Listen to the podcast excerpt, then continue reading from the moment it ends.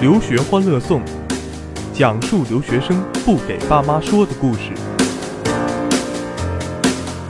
留学欢乐颂，今天我是非常激动啊，呃，因为请到了两位良师益友，一位是贾老师，我给贾老师做个广告啊，是国内首屈 首屈一指的托福老师，都说贾老师托福教的好。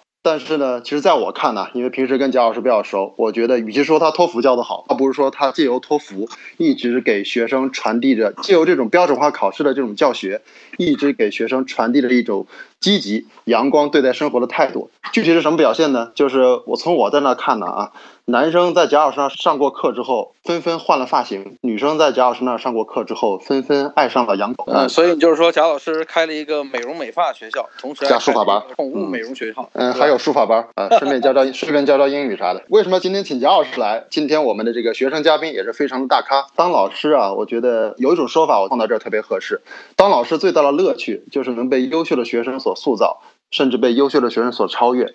今天来到我们节目的 Roger，我觉得就是这样一个学生。Roger 是金融行业的希望之星啊，在 BC Boston College 啊完成了金融方面的硕士学位。呃，一会儿听他来说啊，混过国内所有知名的这个银行啊、投行啊，包括夜生活呀，什么都混过。就是自打我认识 Roger 之后啊，我在以后为我的学生在介绍这个学金融的时候，我就把 Roger 当男神偶像来塑造的。今天呢，把 Roger 请来啊，也是让大家来见见男神的真面目。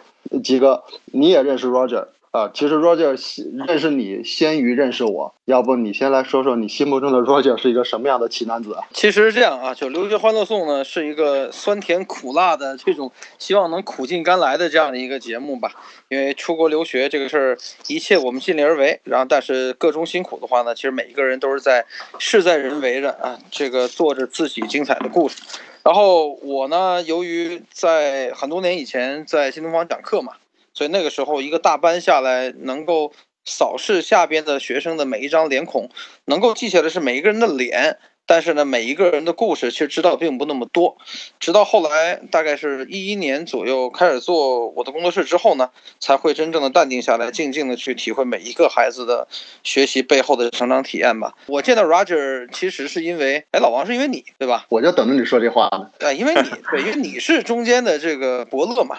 你是这个媒人啊，然后当时说说那个啊，那个吉哥有一个孩子，原来你你曾经教过啊，这原话是这么说的，说挺崇拜你的，就希望能够跟你在一起共事一段时间，给我了 Roger 的两个数据，就是托福一百零七，GMAT 七百二。对于一个我们做标准化考试人来讲，那么这两个数据的背后体现出来是一个绝对精英的认知能力嘛。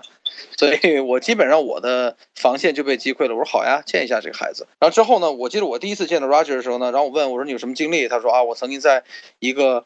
极其知名的国际的投行，就大家使劲往知名的那个方向想，你脑子里能蹦出来的那华尔街可能最大那个名字，就是他当时在在必胜客去吧，你知道小肥羊呢还那个 就是就是当当时呃，Roger 曾经去做实习生的地方。然后呢，反正我脑子里我的概念就是好多零，你懂吗？就是一到年终分红的时候就好多好多零那个感觉。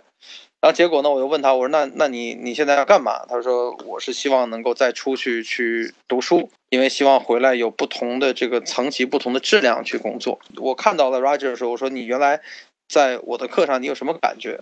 他是有一种很安静的力量，长得又很妖孽。然后我就问他，我说：“我说你当时你听到了什么？”他说：“反正我们班一百多人当时听听托福课，在新东方，很多同学可能听一过场，但是我跟我身边的几个同学，啊，好像是听到了一些游离在课堂之外那些比较重要的、不可名状的抽象的东西。哼 就这个东西，对于成长来讲很重要。”然后呢，我说那愿意在我这儿就待一段时间，然后我给 Roger 留的一个任务叫找茬，去看我们的整个流程有什么问题，并且去优化，在之后的一段时间之内准备的自己出国留学之前的事情，然后同时呢，做一个有营养的人，有有能量的人，就踏踏实实的为身边的人。我觉得是作为男神吉祥物，吸引了众多女子女生在那里安静的学习。哎，我我跟你讲，那段时间咨询量可大了。今天 Roger 还在吗？是不是已经跑了？他已经恶心吐了，大概他。我就跟他到头发一 Roger 给大家打个招呼吧，再说你一会儿吐。今天多谢这个吉哥跟翔哥给我这个机会，跟二位再叙叙旧，然后也跟大家交流交流。这个首先声明一下，我这个不怎么泡夜店啊，我是好孩子，我从来都是早出晚不对，这个早回家的早出晚归。你是在夜店受过伤之后决定从良？原话没有没有没有，王翔你在误导大家，就以为说好像学金融就声色犬马。他告诉我的呀，我以前不知道这样啊。总之吧，贾帅一句话，Roger 怎么样？靠谱？非常靠谱，非常非常的靠谱。当时他，我记得 Roger 跟问我说说，贾老师，我要我好多事情我我不太确定，然后我也不知道以后等到 Boston College 那边读完了那个金融的这个硕士之后回来面对的到底是一个什么样的国内环境。我当时跟他讲的是，因为 Roger 你人是很好的。所以你在任何一个地方都差不了。就是要不真的就是我能想到的，就别努力往回圆了啊，该怎么样就怎么样吧。不过 Roger 后来是去那个 Boston College，人跑到波士顿去了，遍地学霸的地方，那块生活啊，那边的这个学习啊，有啥值得跟我们这些啊，这个作为过来人，跟我们这些即将去的人有分享的？来，给给咱讲讲波士顿的风土人情、衣食住行。我插一句啊，Roger 刚去 Boston College 第一节课上。就干了一件让所有人都记住他的事儿。反正就是去了波士顿，其实跟每个人留学都一样嘛，都有自己这个难以忘记的经历嘛。我觉得。首先一点，我觉得最重要的就是要努力的去尝试各种各样的新鲜事情，这个是比较重要的。无论你去做学习啊，去做研究，或者是去做一些社交，这都是挺重要的一个经历。我觉得都可以为你之后的人生多一种不一样的体会吧。至少你会变得越来越经历丰富，会变得越来越这个。有内容，我觉得这挺好。然后刚才翔哥说的那个那个事儿，其实也不是什么大事儿，就是当时这个我们 orientation，然后大概两三百人吧，就是全专业，呃，整个这个 finance 跟 accounting 还有一些别的专业在一起做。呃，自我介绍有中国人，有美国人，就是全世界各地的学生嘛，就我们这些在一起，第一次见面，大家在一个礼堂里。当时我们那个有一个 professor，就是想让我们去做一个破冰嘛，就相当于去到所有人的前面去做一个自我介绍，然后讲一下你是从哪里来的，你嗯之前有哪些经历，这个为什么来 BC，然后。当时自己也没多想，反正主要就是因为自己这个刚来美国嘛，什么事儿都是比较 push 自己想去这个努力的尝试一下。然后正好之前呢刚到美国，觉得这个美国人都比较 aggressive，人当时可能也是自己有些偏见，所以就是一咬牙就觉得我凭什么一个中国人输给你们美国人？所以就一咬牙一跺脚，这个在所有人都没有举手的时候，我就直接第一个就冲上去了。当时这个我们 professor 也比较惊讶，但是也是让我说完了，所以这个当时整个讲下来也没说什么东西，但至少这个感觉美国人看我的眼神就不太一样了。刚去做了一次第一，三百人现场，第一个上台自己来一个自我介绍。啊，对，反正那时候自己呃考过托福嘛，口语也不是特别高，那时候也不知道口语怎么样，反正就上去了，这啥都没想。但是感觉说下来，呃，还不至于太丢人，所以说这个经历还挺难忘。胆子够大，心里其实当时有点要强的蠢蠢欲动，是吧？对，有点冲动吧，应该说。嗯，想想起那么一句话，他有的时候你就是需要跳出窗户，然后在下坠的过程中长出翅膀。嗯，这个过程中是不是有时候你自己有点后怕？感觉我当时 对胆子太大了，是吧？坐回去之后感觉有点不对劲儿，老美都瞅我。是一是一开口大家都呆住了吗？鸦雀无声吗？对我走出去那一刻就已经鸦雀无声了。然后大家都在想，什么都见过，没见过中国人胆儿这么大的，是吧？对，因为这个美国人的 prototype 就应该是白人先上去，所以对。要中国人先先这个上去，我我觉得此处应该有掌声，来，我先鼓个掌。没有没有，真 棒真棒，就你就行了吧你啊。哎，然后然后 Roger 呢？你觉得你作为一个 Boston Boston College 的代言人呢？我们其实我们我们中国学生常听的都是什么波士顿大学，但实际上 Boston College 应该是你们在当地 Boston College 跟大学是什么样的关系啊？水深火热吗？没有，其实很友好的关系吧。主要水深火热是在那个体育上，就是波士顿学院有体育，我们当然有了，我们是这个。Level One 的呀，我们是 Division One。看来你低估了我们的实力。我们冰球是全美最强的之一啊！哦，冰球啊！对，橄榄球也是跟篮球都是前三十二强嘛，美国，但是跟那些中部的那些学校还是没法比的。还有北国你们冰球，冰球特别强，加州的那个学生们说：“切，我们不玩这个。”没有是吧？没玩过，没不玩这个，呃，不玩。哎，那个不过，Roger，你在那边你有参加体育运动吗？我呀，我我就业余时候打打篮球、健健身什么的。我要是真参加了，估计就就得就会会被踩死的。不过说实话，倒是运动运动有助于平衡一下学习压力哈。但我记得当时你跟我沟通的时候，说当时压力挺大的，那个书什么的读的也是挺狠的，然后项目又很多，paper 没完没了的写，其实也没有太多的时间去玩耍，是吧？第一个，其实美国跟中国的这个。不一样的地方，我觉得第一个就是课业压力比较大，体现在平时上。因为中国有时候考试，你可能期末的时候比较累，但是平时基本不用你太费事。美国就不一样了，就是有各种各样的材料，有各种各样的 paper 需要你先读，读完之后消化掉，消化掉之后再找上自己的东西写出来。写出来之后呢，再去在课堂上跟别人去 pitch 去 presentation，presentation 之后呢，还要去跟教授做一些反馈跟互动。所以整个的一个循环下来呢，我之前是没有经历过的，所以这个。呃，也是可能习惯之后比较好吧，但是自己第一次去体验也是感觉有点累。再有一个就是也是语言的问题吧，毕竟这个不是不是 native speaker，所以口语上跟别人辩论呐，或者什么时候可能人家呃美国人这个已经说完了，你可能才明白是什么意思，所以有时候开始就跟不上，所以要花很多功夫去在这上头，课业压力是比较比较大一点。说英文智商减一半，所以说你就不得不拿出两倍的精力去学习、去训练自己。生活大爆炸里边不是有一那个印度佬不是说过一句话吗？我现在要是用印度语跟你对骂的话，我早就把你骂死了。是不是常有这种感觉？对对，拿拿一串中文骂出去，对方也不是受伤害，反正听不懂。对，我们有同学就是这样的，骂不老美就说中文骂，然后客气的跟人家比划一下，比一个大拇指，比一个大拇指。对，哎，不过那个大多数在国内读大学的学生，其实上大学挺懒散的，就是那种学习的强度也不够，开始自废武功的。然后呢，其实可能最努力的就是去考托福、考 GMAT 的那段时间了。那那块儿相当于是咱出国留学的孩子的考研了嘛，对吧？那出去以后，身边的那些美国当地人还是给你带来了不少的这种这种 peer pressure 吧，就是这种同学的压力，是吧？对对对。因为，我觉得波士顿学院也不是一个吃咸菜的地方嘛。那身边的好学生是比比皆是。除了 M 除了 MIT 的，我补充一句专业知识，除了 MIT 的金融，最好的就是波士顿学院了。从地理各方面来讲的话，就是波士顿学院就是。仅次于 MIT。嗯，是这样的，就排名的话，Finance Master 的排名应该是 BC 排在 MIT 后面排第全美第二。嗯，至于学校的话，之前去也没有没有想到自己的经历，还是会对学校有一个不一样的认识。BC 首先它是一个比较小众的学校，大家。就像刚才翔哥说的，第一反应都会把它跟 Boston University 呃弄在一起，不是分不清。就是首先这两个学校呢是完全独立的两个学校，Boston University 是综合性大学，比我们学校大一点，然后 Boston College 呢是偏商偏文科的一个学校，但也是综合性，但比较小。Boston University 呢离这个波士顿的市中心比较近。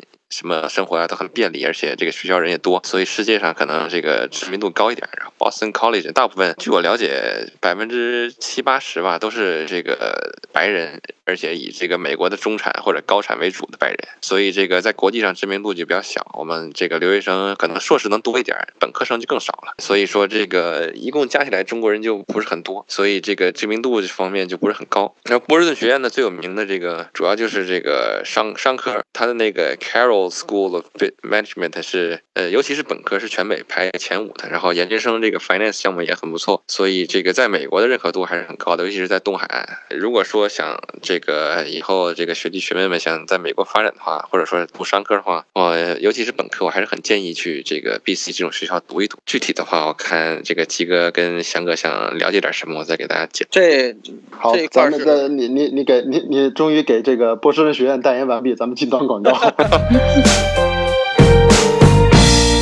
哦，留学欢乐颂，我每天都有听。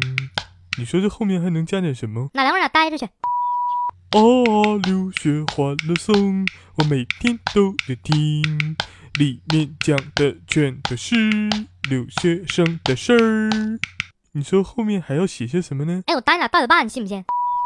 哦，留学欢乐颂，我每天都有听，里面讲的全都是留学生的事儿，留学欢乐颂不跟爸妈说的故事。哎，你听过《留学欢乐颂》吗？可好听了，一定要听啊！《留学欢乐颂》。海燕在高傲的飞，留学生活是什么鬼？不敢在家做的事情，都在流血欢乐颂。好，咱们广告回来啊。哎，Roger，听说你们学校在山上啊，叫栗子山、对我们学校叫 Chestnut Hill，呃，栗树山，栗树山就，是一个坡，在中国人眼里看，就是个坡儿。是之前是一个水，是一个洼地里是一个湖，然后这个一九一八几几年的时候呢，就是几个神父带着一帮这个工人把这个湖给填上了，就成了我们现在的这个 Boston College，然后慢慢的还真是真是挺了解你们学校的，这他是点掌故这个学校的。招生官，今儿带那能给我们投点赞助和广告不？也是人比较呃人比较少嘛，然后自己无聊就到处了解了解学校的情况啊什么的。哎，那你们在山上待久了，下山找工作是一般都是什么情况？你说这感觉总像是在寺院待着，感觉 都是扫地僧嘛，除了我扫地僧。主要就是波士顿其实很小，我估计也就跟和平加沈河那么大吧。我从我们学校能看到市中心的一个高楼，所以你想想能能多大？没有多大。我们这个从我们学校到波士顿市中心有一个城铁叫叫 Green Line，然后每年波士波士顿市民都会举办一项活动，就叫绿线，就绿 Green Line 不是绿线嘛，就叫绿绿线赛跑。基本上每年都会有那么几十几个人跑赢这趟城铁，所以你可想而知这趟城铁有多慢。它是这个，嗯、波士顿就是美国历史上第一趟地铁，所以基本上一百多年历史了，也挺老。找工作你们是以波士顿为第一选择，还是纽约的华尔街为第一选择啊？我一直搞不清楚波士顿和纽约到底哪个是更适合你这个专业找工作的地方。呃，是这样的，就是美国的这个，我个人认为啊，商科找工作还是有一定地域性的。你如果是东部强校的话，你肯定在东部的知名度就高，除非你是那几个世界强校，比如说哈佛、MIT 这种，那你全全国都可以找，是全球的随便找。那像这种地域性的学校，比如说 BC 这类呢，大部分学生都集中在东海岸，但是有一些比较细分的领域，你可以去找一些西海岸或者一些其他的地方，比如说这个金融啊，或者是会计啊这这类工，这是学校本身就比较强的工作。你是当初你在美国实习了吗？你在中国是上海实习过吗？在美国呢？对，我在美国当时没有实习，因为，嗯，我当时暑假上课了，而且再一个也是没有找到太合适的实习。美国找实习是一个比较说来话长的话题。我记得你以前跟我说过一个事儿，是我刚才也提过，是无法去完全融入这个金融圈的声色犬马，所以说一怒之下选择自己这个不要做乙方，要做甲方。倒也倒也没有，那我们就先讲讲这个吧，讲讲这个我这个我自己眼里中美找工作的差异，就是我自己的经历嘛。我大概想一想，觉得如果说从我脑海里蹦出来的话，第一点就是整个的这个找工作的最看重的东西不一样。具体一点呢，就是中国可能你想找到一个面试，你更多的要么就是呃学校好一点，要么就是这个家里有一些条件呐、或者关系。在美国呢，也不是说不讲关系，这个关系就更多的转化成了一种校友之间的关系。换句话讲，就叫 alumni network。美国人特别讲一个一个词儿叫叫 networking。呃，我一直没有想好翻译成中文是什么东西，呃，到现在也没有想好。就是呃，个人认为 networking 呢是一个特别系统、特别大的一个词儿。这个词儿呢，就是让我们这些学生啊，去很好的去找到一个能找到自己理想工作的这样的一个途径，就叫 networking。具体来讲呢，就是想办法认识一些校友，然后让他呢给我们内部推荐，这就是比较具体的一个呃 networking 到底是什么。但这个东西呢，觉得更多的是见仁见智吧。我个人理解就是想想尽一切办法跟校友去套近乎，然后拿到这个内部推荐，这样才能增大你的这个至少是拿到面试的几率吧。不像中国可能这个更多的依赖关系网啊，或者说家里边的一些条件。在美国呢，有最大的一点，我觉得比较好的地方就是你可以凭借自己的这个努力，至少争取到一些东西。至于这个再往上层的东西呢，可能更多的就是比较现实的东西了。这个我们可以每个人都不一样嘛，这个就没有必要太细讲。然后。比较基础的一些最初级的东西，我觉得大家都可以做的，都可以有借鉴意义的，给大家分享一下。其实到底这个呃 networking 有什么用啊？怎么 networking？首先，呃，我个人的经验就是，凭我刚到美国的话，只要你努力，你去认真去做这个 networking，都可以拿到一些好的公司的面试机会。就比如说，当时我比较胆怯，不太敢跟美国白人的一些校友，尤其是本科的这个校友去做呃联系啊，去做 connection。但是尝试过之后呢，就觉得效果还是很好的，他们都非常的人非常好。有什么问题都会跟你说，所以说我也比较幸运，选择了这个 B C 这所学校，校友的这个人都非常好。就算你是国际学生，你英语说的还不利索，人家也会非常热情去告诉你这个那个的信息。所以第一点就是，我觉得完全都不用怕，就是做到这个。我有个问题，不好意思打断，就是你在找这些呃，你刚刚说的这个白人校友的时候，你是在什么样的环境中找？是学校有这样的 social event？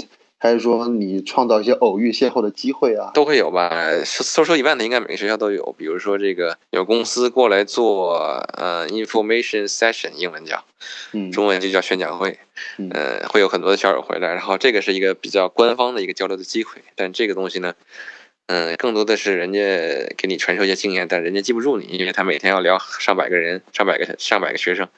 更多的是你自己去通过一些社交网站呢，去这个做一些尝试，去做一些 connection，然后再在电话上做一些 cold call、email 上发一些这个呃联络的一些请求信。然后这个东西呢，就比较讲技巧。这个我觉得可以每个人都去自己的这个 career 呃 center 去这个学一学，或者说找一个很容最容易的办法，就是找一个美国当地人同学去。教你怎么跟美国人打交道，然后这个东西就很好进展了。最重要的是迈出这个第一步。其实我觉得刚才那个就是若实在说 networking 的时候，你可以把它理解成一个就是培养自己的人脉嘛。对。就是你在就是这个 alumni 的这个整个的圈子里边，你比方王翔说有没有一个就是拿出来然后很标准化的一个范本。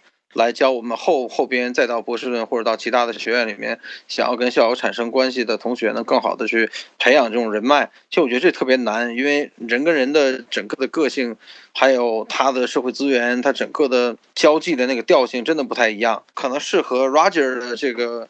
呃，培养人脉的方法对于另外一个同学可能就不太适合。对，但是我觉得这事儿就是怎么说呢？你你别等人脉过来找你，对吧？就好像在国内大家都在家等着，看看什么时候公司能给你打电话邀请面试似的。就是 you have to go and make it happen，就真的有时候稍微勇敢一点，往外蹦一下。所以这还真真是呃 Roger 的一个特别好的一个气质。甭管怎么样，这个勇敢和这种最开始的到了美国干出就三百个人第一个上台，包括到了。这个学校的后半段能够很勇敢的去利用学校里的一切的资源，然后为他的目的去不断的去尝试，不断的试错，其实啊慢慢拿到一些结果。对，其实我觉得你像他那个，呃，三百人面前去做第一次，呃，这个自我介绍的时候，他其实已经具备一种心智模式了。就是他那个，你不要以为是怦然心动，其实我觉得深思熟虑的结果，就他自己心里边已经下定决心，在有机会的时候呢，要第一时间去抓住了。那我觉得像这种心智模式，在培养自己的人脉圈子的时候呢，仍然会相对来讲比较主动的这样的一种状态。去年 Roger 跟我说过一个词，我后来一直在用啊，这个词可能也不算是 Roger 原创的，但是我觉得这个词放到放到跟美国人沟通中是一个很好的词，叫 candid，叫坦率。坦诚啊，坦诚，坦率，呃，就是 Roger 说，这是他在美国意识到的最强的一点。所有的坦率，其实上次讲那个，我有点这个，对，上次讲了很多东西。嗯嗯嗯，你要把那个录音听一下吗？那个，呃，我来拜读一下。呃，年轻人你要注意啊。一共一应该 Roger 在那次分享里啊，那个不用再听了，无所谓了，咱们以这次为主。Roger 在那次分享里，一本基本上给大家传授了一个叫做“混美国”的八字诀，八个字叫换位思考、坦率沟通。这是 Roger 那天那次跟我说的。你看我有点意思啊，一直在记得。就是说，你你也不能光自说自说自话，但也不能少了，也不能只是一味的，就是怕得罪别人，只是为别人考虑。所以，换位思考和坦率沟通，几乎就是在美国在职场。在任何的这种凭自己一步一步的去在职场发展的，在职业中不断的呃去寻求新的机会的这种场合的一种呃最佳的沟通心法。哎，不不过我觉得你像 Roger 呢，他是属于一个就是很其实有点书卷气的一个孩子，嗯，你你讲话，埋汰谁呢你？嗯，对，就一个穷书生啊。这个 我我我的感觉是讲话四平八稳，而且呢做事情非常系统，逻辑又非常好。但是好像我不知道这个这种这种 personality 在金融这个圈子里面是不是特别吃得开。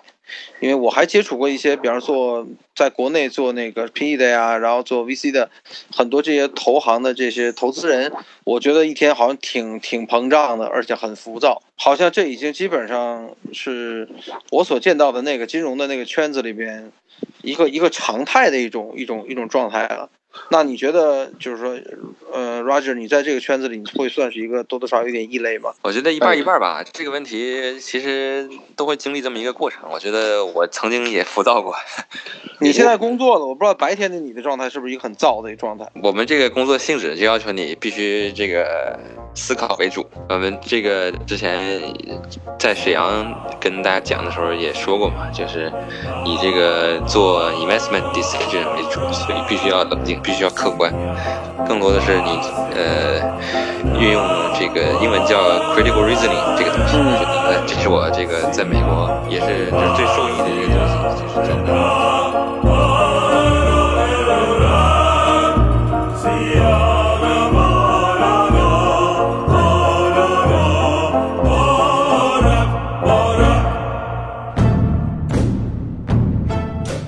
在一个夜黑风高的晚上。阿房宫大殿内，刘玄欢乐颂，深得朕心，受上赏。